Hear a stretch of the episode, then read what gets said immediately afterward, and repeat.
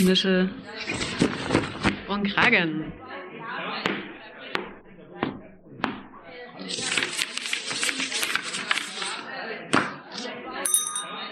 Ruhe bitte. Hier ist euer Podcast Nischel und Kragen von Arbeit und Leben Sachsen. Willkommen, liebe HörerInnen. Hi. Ich bin Anna. Und ich bin Christine. Wir nehmen euch heute mit auf unsere Reise durch Sachsen, die wir angetreten sind, um die Kommunalpolitik besser zu verstehen. Nun bekommt ihr erhellende Einblicke in die Welt einer Stadtverwaltung. Wir haben ein Interview geführt mit Ines Vorsatz. Sie arbeitet in der Stadt Chemnitz beim Dezernat 3 Rechtssicherheit und Umwelt. Außerdem ist sie in der Stadtverwaltung Chemnitz ebenso beim Team Bürgerbeteiligung. Wir möchten darauf verweisen, dass die Aussagen Meinungen und politische Einstellungen der Interviewten widerspiegeln und nicht notwendigerweise mit jenen des Vereins Arbeit und Leben e.V. übereinstimmen. Licht aus. Nischel an. Los geht's. Ja, in unserer heutigen Folge Bürgerbeteiligung und Bürgerbeteiligungsinstrumente begrüßen wir Frau Ines Vorsatz aus dem Büro des Teams Bürgerbeteiligung in Chemnitz. Hallo. Hallo. Ich würde Sie erstmal bitten, sich kurz unseren HörerInnen vorzustellen, was Sie sind, was Sie machen. Ich bin äh, im Raum einer Stabsstelle beim Bürgermeister für Rechtssicherheit und Umweltschutz angestellt bei der Stadtverwaltung Chemnitz, betreue dort die Demokratieförderung, kommunale Prävention und Bürgerbeteiligung. Das heißt, Bürgerbeteiligung ist sozusagen ein Teil in meinem Arbeitsfeld. Hm. Okay, die anderen Themenfelder klingt ja auch sehr spannend. Vielleicht kommen wir darauf nochmal zurück später. Die Stadt Chemnitz hat ja direkt Stellen geschaffen, um den Themenkomplex Bürgerinnenbeteiligung anzuvisieren. Was sind denn Ihre konkreten Aufgaben in diesem Bereich? Es geht darum, dass in dem Bereich, in dem wir tätig sind für den jeweiligen Bürgermeister, wenn dort Arbeitsaufgaben auftauchen, wo wir es für sinnvoll halten, Bürger zu beteiligen oder in anderen Dezernaten direkt auch der gesetzliche Auftrag da ist, äh, Bürgerbeteiligung durchzuführen, dass dann die Bürgerbeteiligungsformate durchgeführt werden. Also die konkreten Veranstaltungen in Corona-Zeiten doch eher online und in den Zeiten, in denen wir nicht Corona haben, natürlich dann in Präsenz. Und in welchen Bereichen halten Sie es für sinnvoll, BürgerInnen zu beteiligen? Also wir sind hier im Dezernat 3, da gibt es im Umweltbereich natürlich Aufträge, das macht das Umweltamt dann auch selber solche Anhörungen. Ich mache mehr in dem Bereich Sicherheitskonferenzen, Sicherheitspolitik, dass wir Bürgerinnen und Bürger einladen zu den Themen, die Bürger beschäftigen zum Thema Sicherheit, dass die sich da einbringen können, dass wir gemeinsam Lösungsansätze suchen, wie wir das Sicherheitsgefühl verbessern können oder im Bereich Demokratieförderung. Da gibt es Vernetzungskonferenzen, Fachkonferenzen, wo wir auch mit Bürgerinnen und Bürgern der Stadt ins Gespräch kommen, wie wir also das Zusammenleben besser gestalten können oder auch im Bereich Radikalisierungs- und Gewaltprävention gibt es ein großes Netzwerk, in dem wir dann Veranstaltungen machen, Bürger einladen und zu diesen Themen diskutieren, also ganz breit gefächert. Mhm. Also immer dann, wenn wir denken, dass für Bürger wichtig ist, Informationen zu erhalten oder auch der Rat der Bürgerinnen und Bürger als Experten gefragt ist, dann machen wir Veranstaltungen, weil auch dann bringt das was für die Bürgerinnen und Bürger, wenn sie das Gefühl haben, es hat einen Mehrwert, an der Veranstaltung teilzunehmen. Und wie kann man sich das vorstellen? Schicken Sie Einladungen an Personen raus, die Sie schon im Hinterkopf haben? Oder ist es eine offene gestaltete Einladung? Wie kann man sich das vorstellen, an wen das gerichtet ist? Beides. Also man hat für ein bestimmtes Themenfeld eine Zielgruppe, wo man weiß, dass Leute sich damit beschäftigen und mit denen erarbeitet man dann meistens auch die Inhalte so einer Veranstaltungen, so einer Veranstaltung und dann geht das raus über Pressemitteilungen, E-Mail-Verteiler, ins Amtsblatt, Radio. Also die klassischen Verteiler werden dann bedient, um die Bürgerinnen und Bürger zu erreichen. Wie kann man sich ihr, Ihren Alltag vorstellen? Was passiert vielleicht auch als Teammitglied im Team Bürgerbeteiligung? Also das Team Bürgerbeteiligung ist so gedacht, dass wir ja beim Oberbürgermeister direkt da die Leitorganisation haben, wo regelmäßig Beratungen zu dem, was insgesamt ansteht, durchgeführt werden und wir uns untereinander informieren, in welchem Bereich stehen jetzt Beteiligungsformate an, wir uns untereinander Tipps geben, beraten oder abstimmen, äh, was ist jetzt für wen das Thema, was gerade ansteht. Und so wissen wir eigentlich untereinander ganz gut Bescheid, was die Kollegen in den Dezernaten für Problemlagen haben oder Anhörungen, Beteiligungsformate. Und natürlich werden gemeinsam auch Einwohnerversammlungen besprochen in der Umsetzung. Auch da sind wir die Ansprechpartner. Also das ist ein fachübergreifendes Miteinander. Okay, vielen Dank. Nochmal zur Geschichte dieses Gremiums oder, naja, es ist ja nicht so richtig ein Gremium, wie kann man das nennen? Ähm, können, Fachübergreifender Arbeitsansatz. genau. ähm, wie kam es dazu, dass das entstanden ist, im Gegensatz vielleicht auch zu anderen Städten, wo es das noch nicht gibt? Also Chemnitz macht sich schon lange Gedanken darüber, wie Bürgerbeteiligung so gemacht werden kann, dass die Bürgerinnen auch das Gefühl haben, gehört zu werden und das Gefühl haben, sie können mit der Verwaltung gut in Kontakt kommen. Und da gab es einen Vorschlag, direkt beim Bürgermeister, Oberbürgermeister so eine Struktur anzubinden, die sich um das Thema Bürgerbeteiligung für alle Dezernate kümmert. Jetzt ist aber dieses, dieses Themenspektrum, was da eine Rolle spielt, dermaßen vielfältig, dass es dann entschieden wurde, das in jedes Dezernat hineinzulegen, um dann den speziellen Fachkontakt zu der jeweiligen Struktur, die gerade die das Anliegen hat, dann auch gut hinzubekommen und die Fachexperten gut einbinden zu können. Mhm. Aber die, die Leitung sozusagen dieser ganzen Bürgerbeteiligungen ist beim Oberbürgermeister geblieben. Aber in den Dezernaten arbeiten wir sehr eigenständig und das trifft natürlich auf mich als Stabsstelle noch ganz besonders zu, weil die Bürgerbeteiligung bei mir wirklich nur ein kleines Element ist, weil die anderen Bereiche viel mehr Platz wegnehmen, na, ne, auch vom Bedarf her. Mhm.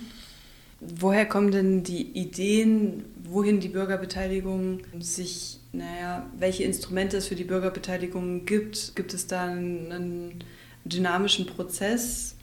Wer legt die Instrumente fest oder was es braucht? Ist es das eher das Team, das fachübergreifende oder kommt das von woanders? In welche Richtung man zusammen geht? Also die Richtung, wie wir zusammenarbeiten, die ist kollegial, fachübergreifend, also in so einem kooperativen Austausch. Mhm. Äh, aber wie jetzt Ideen entstehen und entwickelt werden, das entsteht in dem jeweiligen Prozess zu dem Thema. Mhm weil jedes Thema ganz unterschiedliche Herangehensweisen braucht, um das Thema mit Bürgerinnen und Bürgern überhaupt besprechen zu können.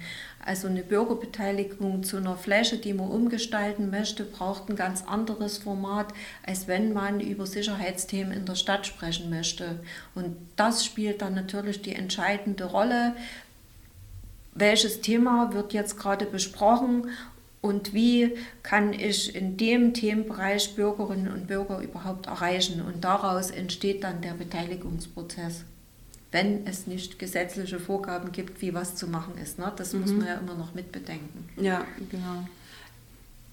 Ich habe auf der Seite des Teams Bürgerbeteiligung gelesen, es gibt gerade einen Prozess der Leitlinienfindung. Wie kann man sich das vorstellen? Also was ist der Hintergrund davon und welche Vorteile sehen Sie auch aus diesem Prozess? Es gibt ja in eigentlich fast allen Städten so einen Prozess von Leitlinien, wo will sich eine Stadt mal hin entwickeln. Und Bürgerbeteiligung gehört ja damit dazu.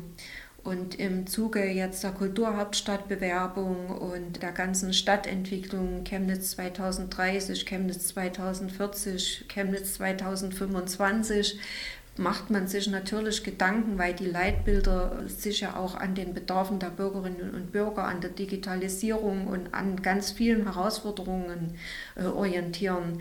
Dazu kommt noch, dass Chemnitz von der Demokratie, äh, Demografie her eine Stadt ist, die ja sehr alterslastig ist. Das heißt, wir haben ganz andere Anforderungen an Bürgerbeteiligung als vielleicht äh, Städte, die viel mehr junges Publikum haben. Ne?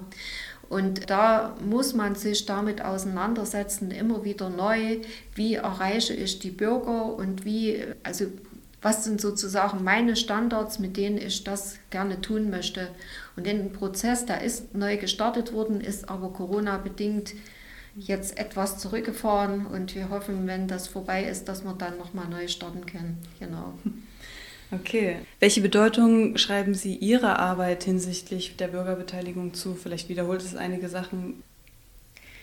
Also bei mir hat Bürgerbeteiligung eine sehr hohe Priorität, weil zum Beispiel im Demokratiebereich kann ich ohne Bürgerinnen und Bürger überhaupt nichts bewegen. Und das ist was sehr Schönes an meiner Arbeit, auch durch das Ausreichen der Fördermittel, Vernetzungskonferenzen, Fachtage, Veranstaltungen.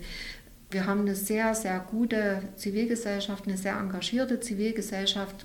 Das sind die Bürgerinnen und Bürger, die also das Zusammenleben hier in der Stadt hochhalten. Und deshalb ist es für mich total wichtig, gut mit diesen Menschen umzugehen und wirklich auch immer dafür zu sorgen, dass sie das Feedback bekommen, dass das, was die machen, wirklich wichtig ist für uns als Stadt. Da liegt dann sozusagen für mich die Priorität. Und das ist natürlich in der kommunalen Prävention ganz genauso. Sie brauchen also Bürgerinnen und Bürger, die sich engagieren, zum Beispiel, äh, die an Schulen gehen, mit den Kindern arbeiten zum Thema Mobbing oder die sich im Thema sexualisierte Gewalt engagieren oder im Bereich äh, Gewaltprävention oder also das ist ganz vielseitig. Ähm, und das sind halt die Bürger, das Ehrenamt, was es ausmacht. Ja.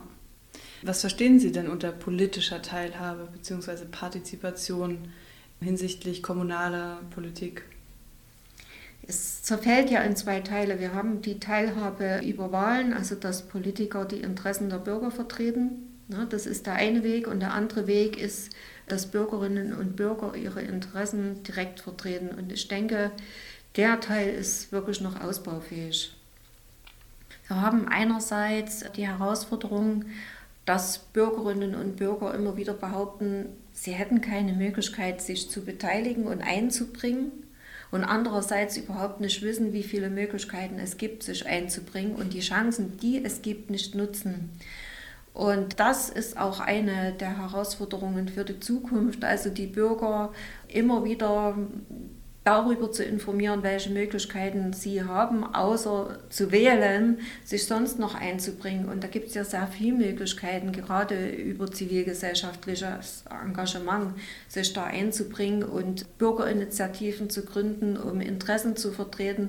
Da gibt es ja unheimlich viele Möglichkeiten.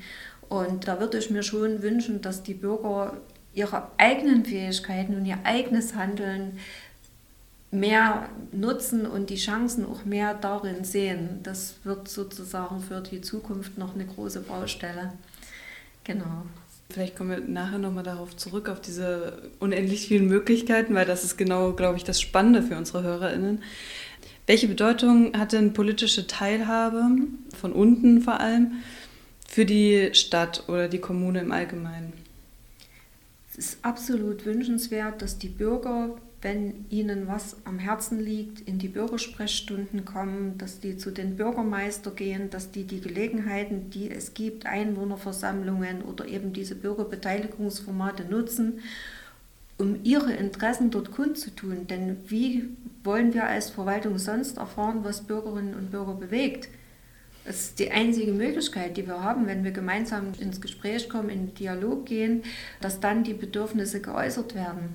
Also das ist eigentlich der, der Weg, um miteinander ins Gespräch zu kommen. Und äh, das ist das Anliegen aller Bürgerbeteiligung, am Ende ins Gespräch zu kommen und miteinander auf Augenhöhe darüber zu reden, wie, wie man Anliegen oder Problemlagen, Herausforderungen einer Lösung oder auch keiner Lösung zuführen kann. Es nicht alle Probleme können ja gelöst werden, weil wir ja auch gesetzlichen Grundlagen unterliegen und die ihre Grenzen haben. Und das ist manchmal nicht einfach, das Anspruchsdenken von Bürgerinnen und Bürgern mit denen, was gesetzlich getan werden kann, in Übereinklang zu bringen. Mhm. Damit haben Sie auch meine nächste Frage beantwortet, Chancen und Grenzen politischer Teilhabe. Das ist ja genau das. Gibt es da Möglichkeiten, diese Hürden auch ein Stück weit abzubauen? Also wir arbeiten ganz klar als Verwaltung. Man muss immer wieder klar bekommen, in welcher Rolle bin ich als Mitarbeiter der Verwaltung. Und da mhm. habe ich einen gesetzlichen Rahmen mhm. und an dem orientiert sich das. Und genau bis zu der Grenze kann ich gehen. Mhm. Also ich kann auf Augenhöhe mit dem Bürger sprechen, aber ich muss auch so ehrlich sein und sagen, an der und der Stelle kann ich Ihnen leider nicht weiterhelfen, weil uns dann die und die Gesetze da Grenzen aufzeigen. Also das ist natürlich klar, dass das für uns die gesetzlichen Standards und Regeln sind, die wir da einhalten müssen. Und da sind Grenzen. Aber es gibt ja auch Ermessensspielraum und in dem Spielraum können wir uns dann bewegen und sehen, dass wir Kompromisse schließen können. Okay, vielen Dank für diese Antwort. Jede Kommune kann, je nach, also nachdem sie den gesetzlichen Rahmen beachtet haben, trotzdem ja noch selbst bestimmen, welche Beteiligungsinstrumente konkret angewandt werden um politische Partizipation zu fördern. Mm, Sie hatten vorhin schon angesprochen, es gibt sehr viele unterschiedliche Möglichkeiten. Welche haben denn die EinwohnerInnen in Chemnitz, wenn man mal ein paar nennen möchte?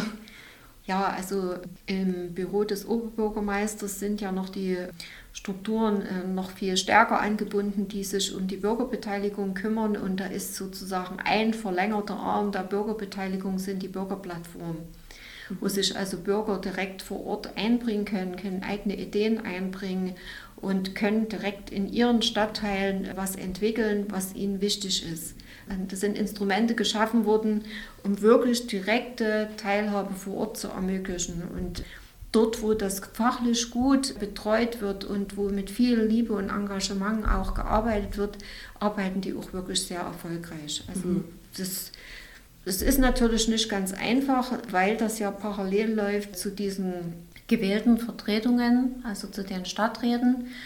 Das ist nicht ganz einfach im Aushandlungsprozess, aber es sind ja Ansprechpartner da vor Ort, mit denen die Bürgerinnen und Bürger also immer in Kontakt treten können und auch darüber wieder in, mit den Stadträten in Kontakt kommen können. Mhm. Also dort wurde nochmal so eine Zwischenebene geschaffen, auch um wir haben ja auch Stadtteile, die später zu Chemnitz gekommen sind. Dort gibt es dann die Ortschaftsräte, die ja auch diese Teilhabemöglichkeit bieten.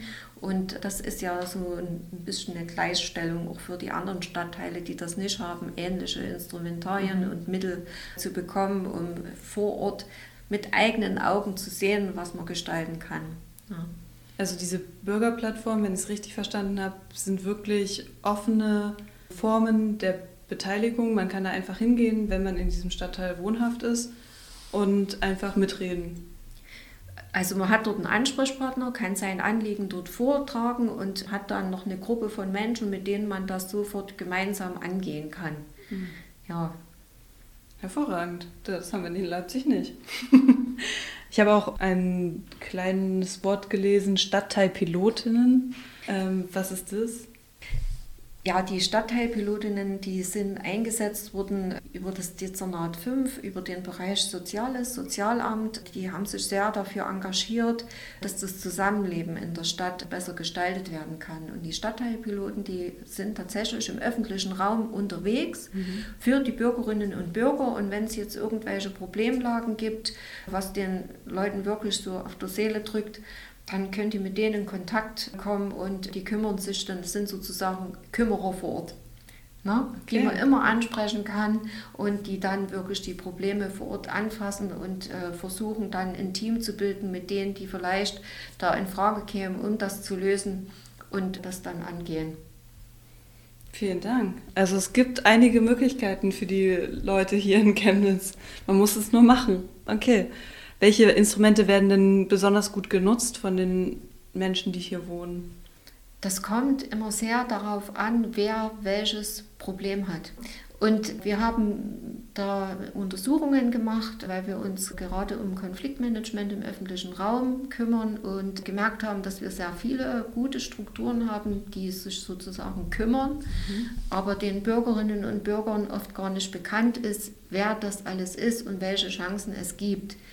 Und das ist so was, was wir uns vorgenommen haben, dem Bürger das nochmal besser zu vermitteln, dass es sehr, sehr viele gute Ansprechpartner in Chemnitz gibt und wo sie sich dann auch mit ihrem Anliegen hinwenden können. Mhm. Also das ist eher so, es gibt ganz viele Bürger wissen es gar nicht, als der Bürger weiß gar nicht, wo er sich hinwenden soll. Das müssen wir noch besser zusammenbringen.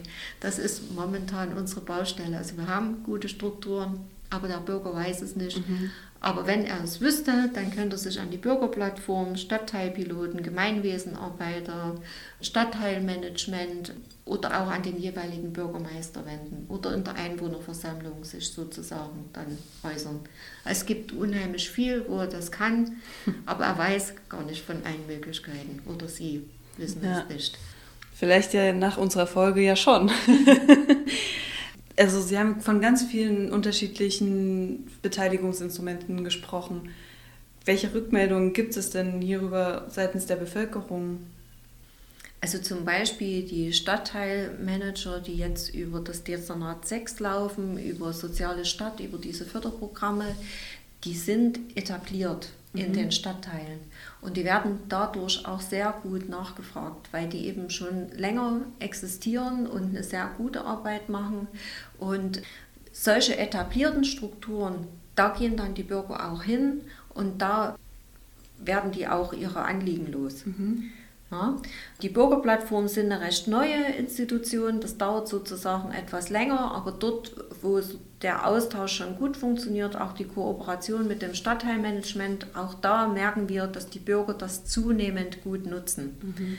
Also in dem Moment, wo Strukturen bekannt sind und die Leute vor Ort gut vernetzt sind, kommen auch die Bürger hin und nutzen die Angebote. Wir haben das auch zu den Einwohnerversammlungen in den letzten Jahren vor Corona war das ja noch anders möglich als jetzt. Gemerkt, dass die Bürgerinnen und Bürger sehr wohl zu den Einwohnerversammlungen gerne kommen und dort die Gelegenheit nutzen, um ihr Anliegen bei dem jeweiligen Bürgermeister anzubringen. Mhm. Das wird schon wirklich gut genutzt. Ja. Okay. Es sind ja viele neue Instrumente dazugekommen. Also es gab eine Veränderung. Was waren da so die Auslöser oder mit welchem Ziel hat man das auch angepasst? Wie hat sich die Beteiligung verändert in Chemnitz? Also wir haben schon so gemerkt, dass die Bürger oft das Gefühl hatten, es kümmert sich niemand um ihre Sorgen und Nöte vor Ort.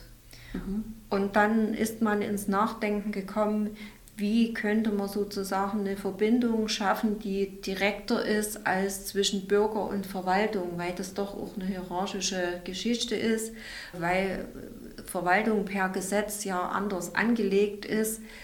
Na, also vollziehende Gewalt, mhm. ne, das ist schon ein bisschen eine Hürde, das es ist schwierig auf Augenhöhe dann mhm. zu betrachten.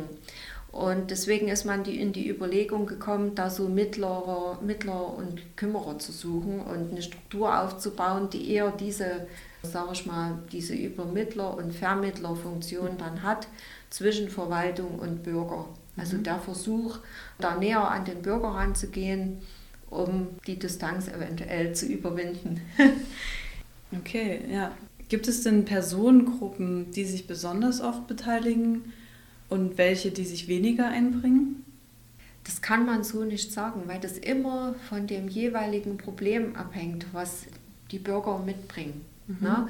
Und immer dann, wenn, äh, wenn es eine bestimmte Herausforderung geht, gibt, zum Beispiel in dem Dezernat, äh, wo es um Baulichkeiten geht, um bauliche Veränderungen in dem Dezernat 6 und es geht um die Veränderung einer Fläche, für die sich Bürger viel interessieren, dann ist natürlich das Interesse groß. Oder im Zuge dieser ganzen Zuwanderung, da war natürlich das Interesse groß an dem Thema.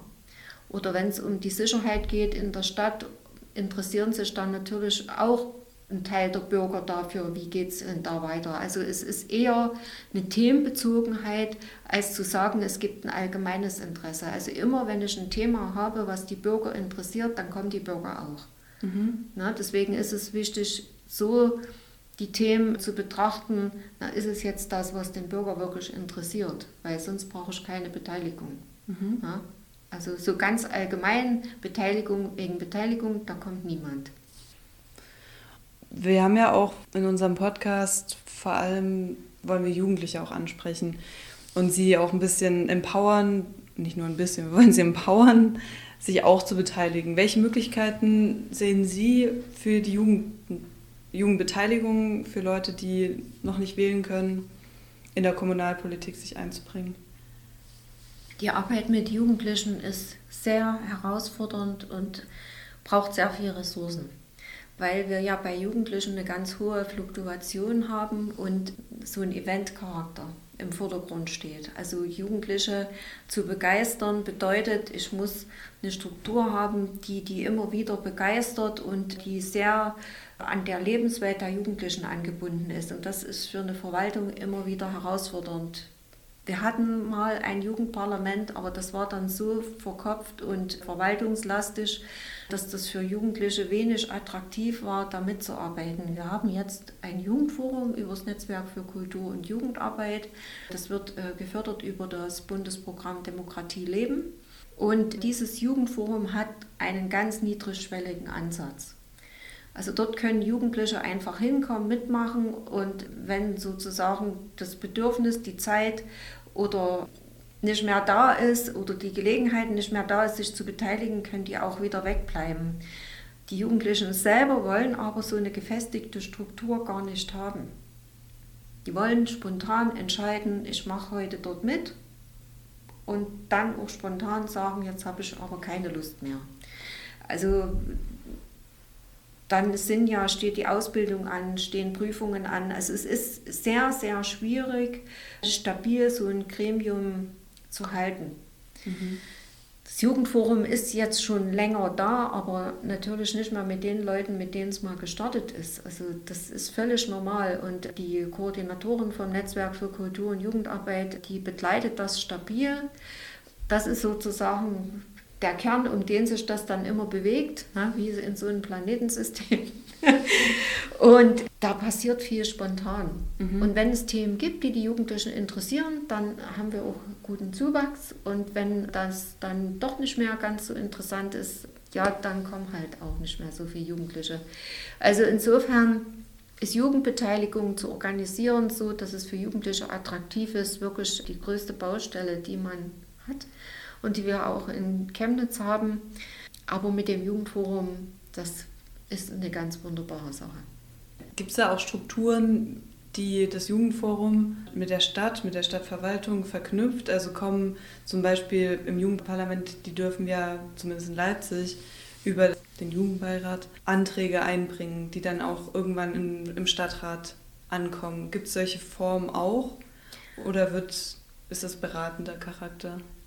Also das Jugendforum ist erstmal ein ganz freies, selbstorganisiertes, bis auf die Betreuung jetzt mhm. übers Netzwerk organisiertes Format. Mhm. Und wenn die Jugendlichen jetzt wirklich ein Thema haben, was denen unter den Nägeln brennt, dann ist das kein Problem, dass das Netzwerk für Kultur und Jugendarbeit über mich oder über Stadträte, über Fraktionen Anträge einbringt. Also der Zugang mhm. ist absolut offen, auch erwünscht. Mhm na, dass die Jugendlichen dann mit ihren Ideen zu den Stadträten oder zu mir kommen und wir dann versuchen, das Anliegen zu begleiten. Schön. Okay.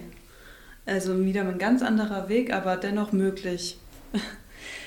Jetzt zu unserer anderen Gruppe, die auch nicht wählen darf, nämlich Leute, die keine deutsche Staatsbürgerschaft haben und auch keine europäische, die dürfen ja tatsächlich in der Kommunalpolitik auch wählen.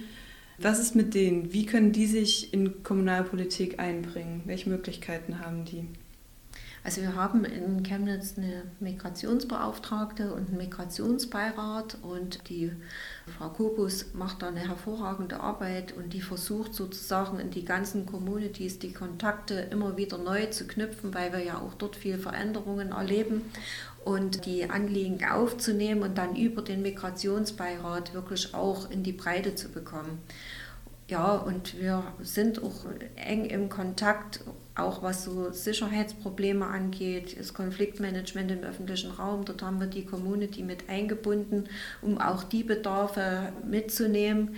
Natürlich beschäftigt uns auch der Bereich, dass ein Teil der Community auch Opfer rassistischer Gewalt wird. Auch dort haben wir ja RAA Opferberatung, die mit in diesen Arbeitsgruppen ist, wo wir uns mit den Themen auseinandersetzen. Wir versuchen schon, da einiges mitzunehmen und Beteiligung zu organisieren, aber es ist natürlich auch eine sprachliche Hürde.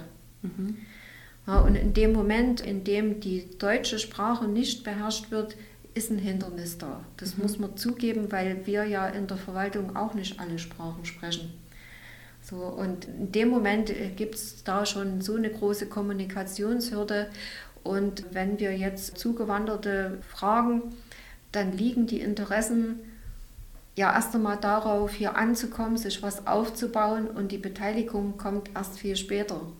Und wir sind wirklich froh, wenn aus diesen einzelnen Communities Menschen sich engagieren wollen und wir den Weg zueinander finden und die Arbeit ist wirklich immer bereichernd. Mhm. Spannend, auf jeden Fall. Haben Sie vielleicht auch Ideen im Kopf, wie man diese Hürden, Sie haben jetzt eine angesprochen, die sprachliche Hürde, die natürlich ziemlich hoch ist. Gibt es da so Ideen, wie man die abbauen könnte? Wir haben gute Erfahrungen gemacht mit tatsächlich immer wieder miteinander ins Gespräch kommen, ohne dass man jetzt die, die sprachliche Hürde so aufbaut, sondern über Dialogformate, also zum Beispiel Tische hinstellen und es kommen einfach Leute und bringen was zu essen mit und reden miteinander. Mhm. So, und das, das, solche Formate, solche kleinteiligen, niedrigschwelligen Formate, die funktionieren. Weil wir mhm. müssen erstmal die Begegnung, das akzeptierende Miteinander hinbekommen, ehe wir diese Beteiligungsstufe dann wirklich gut hinbekommen. Mhm. Ne? Das, das, dauert ja alles seine Zeit. Also das hat immer was damit zu tun, dass ich Vertrauen aufbaue und eine Beziehung aufbaue, sonst kommt die Beteiligung nicht. Und das ist ja eine große Herausforderung in dem Bereich. Mhm. Was würden Sie in der Stadt raten, die noch nicht sowas hat wie hier Team Bürgerbeteiligung? Welche Vorteile hat so ein Team? Warum braucht man das? Es ist schön, Kolleginnen und Kollegen zu haben, die das Thema Beteiligung auch bearbeiten und man fühlt sich nicht so als Einzelkämpfer. Und das ist wirklich schön, sich auszutauschen, welche Formate funktionieren, welche nicht, was hat gut geklappt, wen kann man als Moderator nehmen, na, wie, welcher Raum äh, ist ganz gut geeignet. Also auch das muss sich gegenseitig unterstützt in dem, was man tut, fachlich gut miteinander vernetzt und ja, sich auch gegenseitig unterstützt. Und wenn jetzt irgendwelche Herausforderungen auftauchen, dass man sich dann auch mal gegenseitig sozusagen hilft und beratend zur Seite steht. Das mhm. ist der Vorteil von so einer kooperativen Arbeit, den ich sehr schätze. Okay. Sie hatten vorhin noch ein paar andere Bereiche genannt, in denen Sie also hauptsächlich arbeiten. Darauf würde ich gerne nochmal zurückkommen, weil es spannend klang. Können Sie noch mal kurz schildern, was Sie sonst noch... naja, wir haben uns jetzt sehr auf das Bürgerbeteiligungsthema fokussiert, was uns natürlich auch aufgrund unseres Podcasts interessiert, aber würde trotzdem noch mal gerne danach fragen. Ja, ich betreue hier die Geschäftsstelle Kommunale Prävention und das sind natürlich sehr vielseitige Themen. Wir beschäftigen uns mit dem Thema Suchtprävention, Gewaltprävention, Sport und Gewalt oder sexualisierte Gewalt, Radikalisierungsprävention. Also das ist unheimlich vielseitig. Auf der anderen Seite beschäftige ich mich mit der ganzen Demokratieförderung, Bundesprogramm Demokratie leben, der lokale Aktionsplan, das läuft strategisch über mich und ich habe jetzt zum Glück eine Kollegin, die sich um die ganzen Fördermittel kümmert und die Antragsberatung. Und das heißt nicht, dass ich die Arbeit selber mache, sondern dass ich die Menschen, die tatsächlich vor Ort an den Problemlagen arbeiten, unterstütze, die Vernetzungsformate mit ihnen gemeinsam mache, Räume organisiere, Veranstaltungen organisiere, teilweise Arbeitsgruppen selber leite oder die Leute unterstütze, die das tun. Wir haben eine Steuerungsgruppe Prävention im Team, wo wir über die gesamte Thematik Prävention sprechen, auch mit der Bildungsagentur, mit dem Jugendamt, Gesundheitsamt, also wo das Thema Prävention wirklich im Vordergrund steht und wir da sehr stark an den Bedarfen auch in den Schulen dran sind. Und eine Datenbank, in der wir die ganzen Angebote auch gelistet haben, die es in Chemnitz gibt, ja, und im Bereich Demokratieförderung ist es natürlich super, so eine Zivilgesellschaft zu haben, die sich wirklich wahnsinnig stark engagiert. Wir mhm. fördern jedes Jahr um die 40 Projekte, wir werden dieses Jahr weit über 400.000 Euro Fördermittel ausschütten und werden die auch fast ausgeben. Also insofern äh, ist wirklich hier ganz viel Power da. Mhm. Und das macht mir wirklich auch Freude. Also diese schwierigen Themen dann doch mit sehr, sehr guten Expertinnen und Experten zu bearbeiten. Ja, klingt super. Ich habe eine These letztens gelesen, ist Partizipation eine Prävention von Radikalisierung, also ein Instrument zur Prävention von Radikalisierung? Das könnte man durchaus so sehen, weil eine gelingende Beteiligung bedeutet, der Bürger fühlt sich gehört und er hat eine, die Wahrnehmung, dass er selbst was bewirken kann. Und diese Selbstwirksamkeit, die ist wirklich durchgehend der Schlüssel dazu, Menschen zu befähigen, zu verstehen, dass ich selber was bewegen kann. Und in dem Moment, wo ich selber mein Veränderungspotenzial erkenne und Verantwortung übernehme, ist das die beste Radikalisierungsprävention. Okay, ich bin durch. Eine letzte Sache würde ich gerne noch machen. Ich sage einen Satz anfangen und würde Sie bitten, den zu beenden. Sie können auch eine Runde drüber nachdenken. Kommunalpolitik ist. Erscheint komplex und ist aber ganz einfach. Haben Sie eine konkrete, spontane Erfolgsgeschichte im Bereich der Bürgerbeteiligung, die Sie gerne uns mitteilen möchten? Ja, es gibt eine ziemlich schöne, verrückte Beteiligungsgeschichte, die wir mal in Chemnitz gemacht haben. Wir haben neben, neben das äh, Karl-Marx-Monument eine künstlerische Käfigkonstruktion gestellt. Das war äh, 2016, 17 im Zuge der Zuwanderung. Haben aus Bauzäunen dort lauter Räume geschaffen. Distrikt Chemnitz nannte sich das. Und das waren Räume, da konnten einfach Bürger hingehen und diese Zellen sozusagen gestalten. Wir hatten dort eine Ausstellung drin, auch zum Thema rechte Naziläden, NSU und ähnliches. Aber die Bürger und Schulklassen, die alle waren angesprochen und konnten sich beteiligen und mit eigenen Ideen diese Räume gestalten. Und es war ein totales Experiment, ob das wirklich jemand macht. Und am Ende waren 30, über 30 dieser Zellen mit verrücktesten Sachen gestaltet haben Musiker drin musiziert und also zu verschiedensten Themen. Wir hatten dort ein Sleep-In, eine Schulklasse hat einen freien Klassenraum eingerichtet. Wir hatten äh, über Gucklochkunst und Glücksinstallation äh, und politischer Themenvielfalt und also äh, gestricktes und ein, Teichprojekt. Also das war wirklich total verrückt, ist dann in die sozialen Medien übergesprungen, weil die Leute das dann darüber auch dokumentiert haben, was sie dort gemacht haben.